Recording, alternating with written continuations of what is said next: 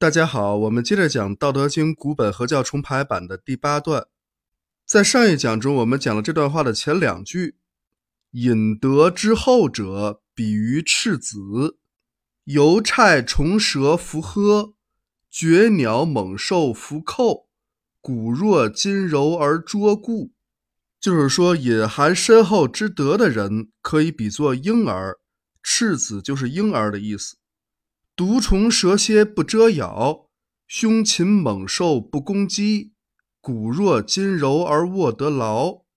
厚德者和婴儿有很多相似之处。老子总结了四个共同特征。第一个特征就是毒虫蛇蝎不蛰咬，凶禽猛兽不攻击。第二个共同特征是虽然柔弱，却能握得牢。这是形容厚德者具有坚定的信念和坚韧不拔的品质，因此可以柔弱胜强。那接下来我们讲第三个共同特征，就是为之牝母之享而追怒，惊之至也。这句话是什么意思呢？我们先来看这个牝母之享，牝和母这两个字，牝代表雌性，母代表雄性。一个代表阴，一个代表阳，因此引申为男女之意。所谓牝母之享，自然指的就是男女之间的享受。未知牝母之享，就是说婴儿还不知道男女之间的享受，也就是不懂得男女之间的亲密关系。但是会怎么样呢？会追怒。这个“追”字，除了通行本之外，基本上写的都是这个字。帛书乙本、和尚宫本、严尊本、复义本都是这么写的。那这个“追”字的意思就是男孩的生殖器。康熙字典的解释是“赤子阴也”，同时也拿《道德经》的这句话做了举例。那“怒”字的意思就是奋起，在这里解释为兴奋勃起。所以老子这句话讲的就是。赤子不知道男女之间的享受，而生殖器勃起，为什么会这样呢？因为他精之至也，也就是精纯之极，是这么回事儿。通行本把这个“追怒”二字改成了“全作”，这有点乱改了啊，让人不知所云。老子讲的这是男婴的一种生理现象，是用它来说明道理。这里可没有色情的含义啊！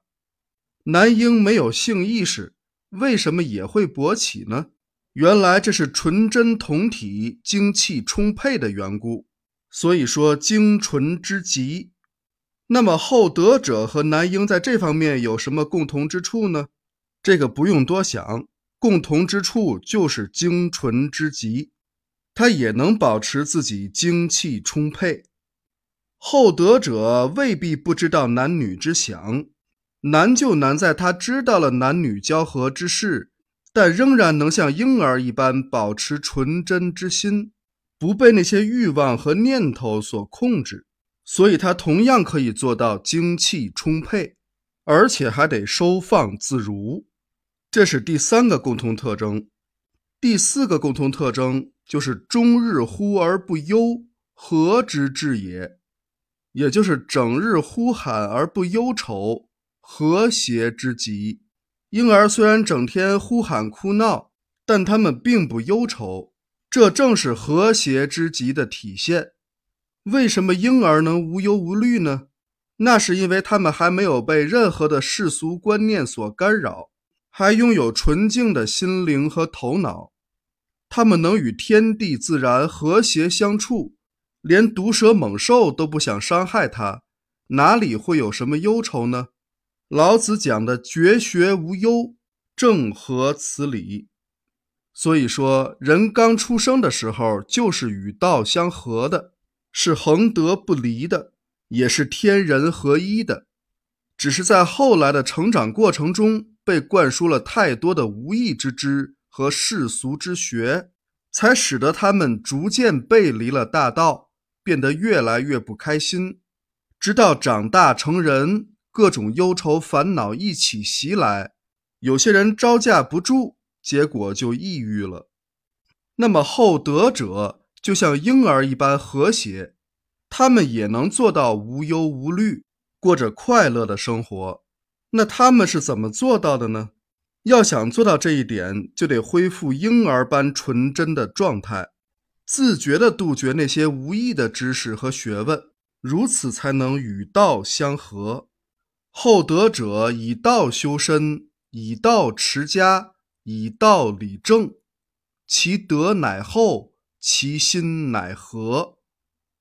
好，今天我们就讲到这里，感谢大家的收听，我们下一讲再见。